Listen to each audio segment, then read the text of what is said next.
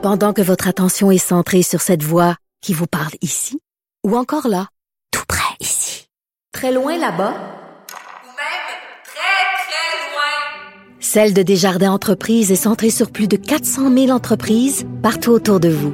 Depuis plus de 120 ans, nos équipes dédiées accompagnent les entrepreneurs d'ici à chaque étape pour qu'ils puissent rester centrés sur ce qui compte, la croissance de leur entreprise.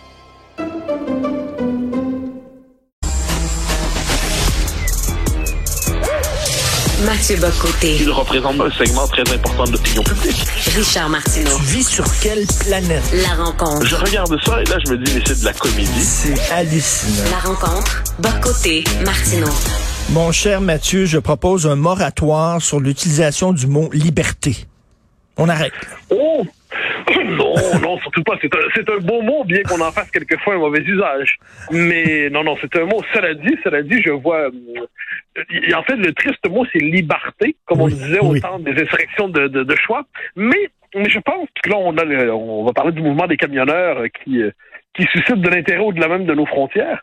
Euh, il- faut éviter, je crois, bien qu'on peut avoir comme premier réflexe de dire mais c'est quoi cette farce, euh, il faut éviter de euh, se contenter d'un, moment de dérision par rapport à ce qui prend la forme quand même d'une forme d'insurrection, euh, euh, moins d'exaspération revendiquée par rapport au mouvement des mesures sani- euh, aux différentes mesures sanitaires.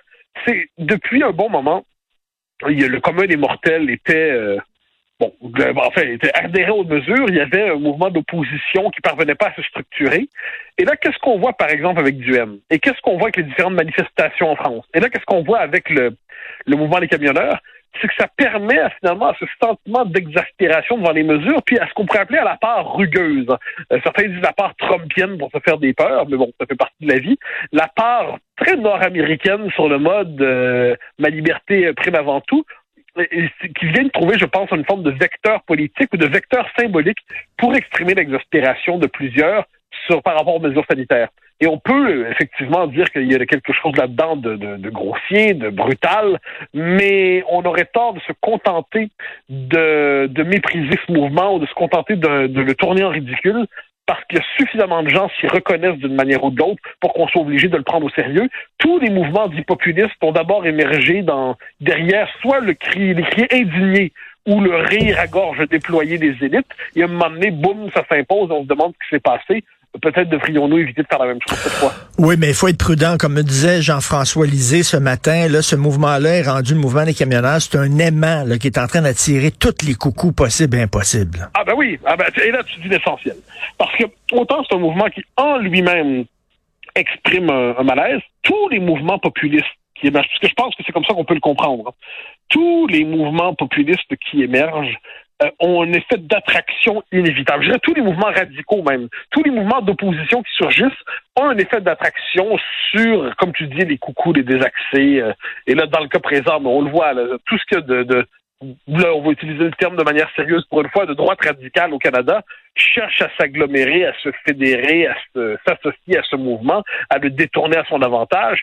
Il faut se rappeler les Gilets jaunes aussi, c'était sur un autre registre. Ben oui. Au début, il y a les premiers Gilets jaunes qui sont euh, sur le mode de l'exaspération, et très rapidement, euh, l'extrême gauche, les antifas, Mm. mais aussi des gens d'extrême droite, puis des, euh, des, des antisémites, tout ça cherche à, à s'emparer du mouvement.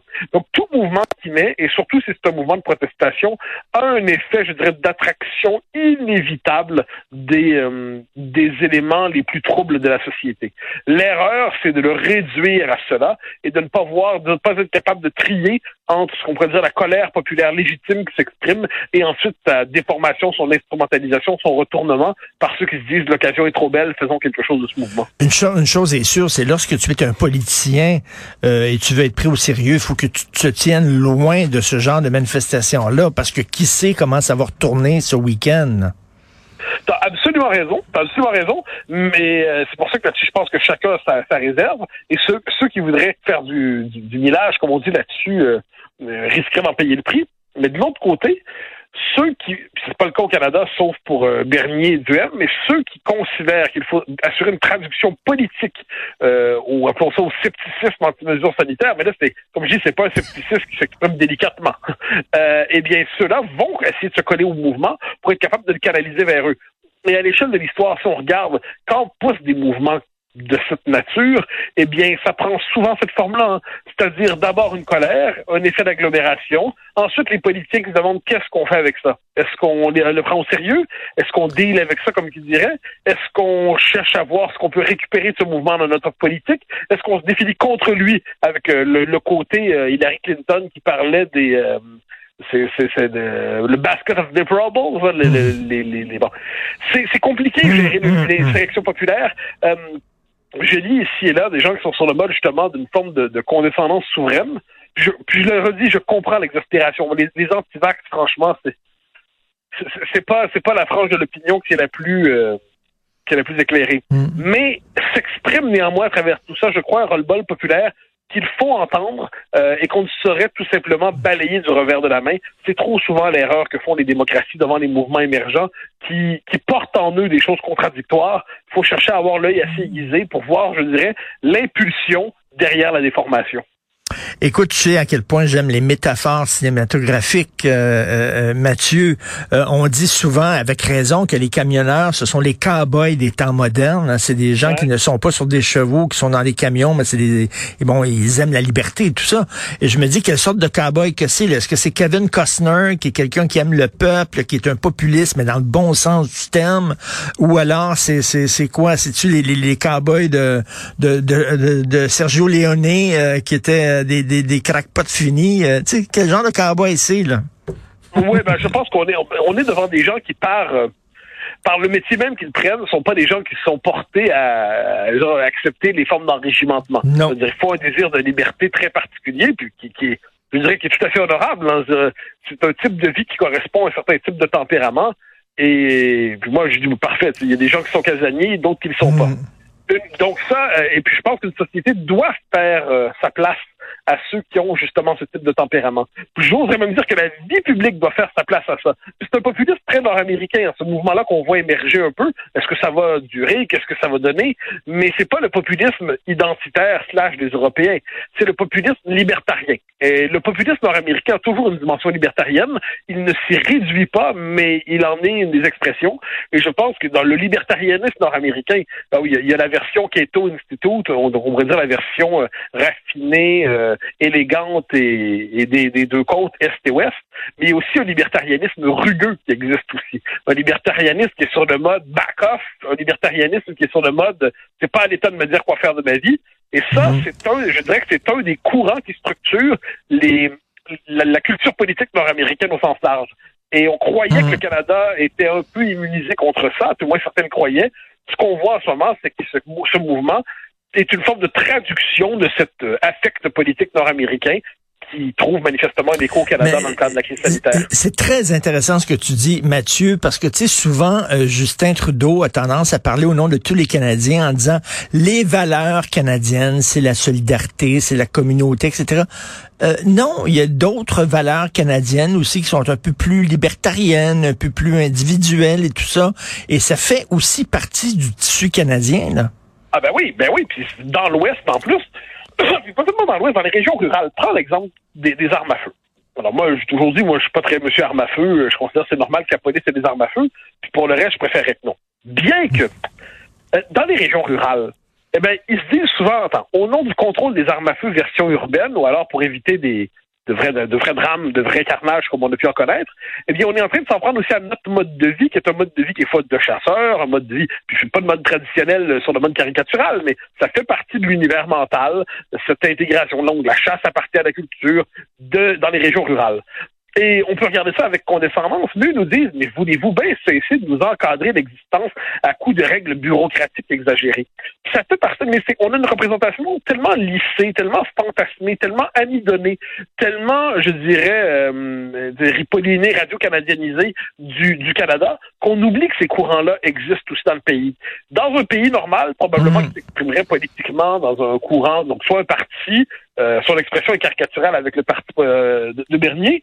Au Parti conservateur, ils savent que ça existe, ces choses-là. Mais qu'en faire exactement politiquement? Parce que le propre d'une mouvance comme ça, c'est d'être assez rétive. Elle n'est pas portée justement à se laisser euh, enrégimenter. Mais non, les valeurs canadiennes ne s'épuisent pas dans le discours du régime canadien.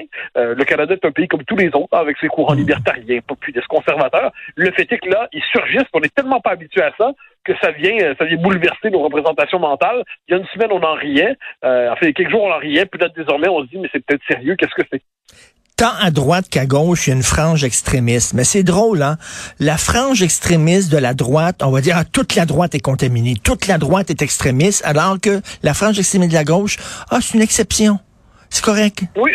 Ah ben comme d'habitude, comme d'habitude. C'est-à-dire que j'en parlais récemment à CNews dans un édito à droite, il y a toujours cette idée qu'à droite doit faire un absolu moral de son refus d'être complice ou de, coopérer avec une certaine frange d'elle-même. Alors qu'à gauche, puis avec raison certaines fois probablement, mais à gauche, les désaccords sont toujours euh, circonstanciels mais jamais définitifs. Oui, c'est il n'y a pas une frange de la gauche qui serait à ce point contaminée qu'on ne pourrait pas lui parler. Euh, il y a toujours, en dernière instance, ils vont toujours se rassembler dans le grand carnaval antifasciste en s'imaginant des fascistes partout. Et euh, puis, ben, je dirais, dans le rapport de la gauche à Trump, on pouvait avoir de vraies réserves par rapport à Trump, de profondes critiques. Mais considérer que les 74 millions d'Américains qui ont voté Trump étaient des fascistes, c'est du délire. Considérer que les farfelus du Capitole représentaient l'essentiel, la base ou même le cœur du Trumpisme, c'est du délire. Ils représentaient une frange radicale. Ils représentent... Mais 74 millions d'Américains n'étaient pas massés mmh. devant le Capitole sur le mode insurrection. Mais c'est tellement plus rassurant de se dire, oh là là, puis on se construit des monstres imaginaires et puis on se donne l'impression qu'on est résistant. Tout ça finit par tourner à vide si la politique perd son contact avec le réel. J'imagine nos amis français vont te demander euh, sur les ondes euh, de, de leur expliquer ce qui se passe au Canada parce que ça doit les intéresser, là. Ça commence, ça commence. C'est-à-dire, on n'y est pas encore, mais là, c'est dans, parce que c'est dans les milieux très anti-vax que c'est, ça perce. Mais là, quand ça va culminer vers Ottawa, on va chercher à comprendre ce qui s'est passé. Et c'est pour ça que je pense qu'on doit tous chercher à comprendre ce mouvement-là. Parce que sinon, encore une fois, on va entendre le, le, carrousel des sottises habituelles euh, qui font euh, qu'en dernière instance, on, on comprend pas grand-chose, sinon qu'on comprend qu'il faut se positionner moralement de manière avantageuse en disant « Wesh, ces gens-là sont pas beaux ». Ah, et écoute, en terminant, bien sûr, c'est ton émission de CNews demain. On peut aller sur ta page Facebook et tu la publies toujours. tu la uh-huh. mets tout le temps le lendemain. Alors, qui tu reçois aujourd'hui? Alors, je reçois demain, Anne Rosenchère. Anne Rosenchère qui dirige l'Express et qui vient de publier un très, très, très beau petit livre un chagrin français, qui est une réflexion mmh. sur la décomposition de, la France, en fait, avec un sous-titre intéressant, progressisme, euh, populisme, vivre ensemble. C'est trois mots qui nous empêchent de penser, des espèces de mots qui finalement sont utilisés de manière rituelle et nous empêchent de comprendre la complexité du réel. Donc ça vaut vraiment la peine de lire ce livre et je la reçois hmm. demain avec grand plaisir. Eh bien, c'est intéressant. L'Express, c'est assez de gauche, non? Euh, c'est, je dirais que c'est l'icône du centrisme. C'est un peu centre-gauche, centre-droit, mais elle, si on la lit bien, elle est plus de culture, on pourrait dire, euh, Marianne, qui aboutit à l'Express. Okay. Donc, elle, est elle, est la, elle a la culture gauche républicaine, la vraie gauche républicaine, la, gauche, quelle sens de la nation, de la République, de la verticalité, de, de la culture française. Pardon, et elle défend ça, euh, mais dans, à l'Express, je pense que depuis qu'elle y est, pour le, parce que j'y suis abonné, je pense qu'elle a donné une impulsion nouvelle à ce journal, et c'est, je lis l'Express avec beaucoup plus de plaisir depuis qu'elle, qu'elle le dirige, hmm. et son livre, comme je le dis, vaut vraiment la peine d'être lu. Ben écoute, bonne émission, on va regarder ça bien sûr. Bon week-end, Mathieu. Au grand plaisir, bye bye.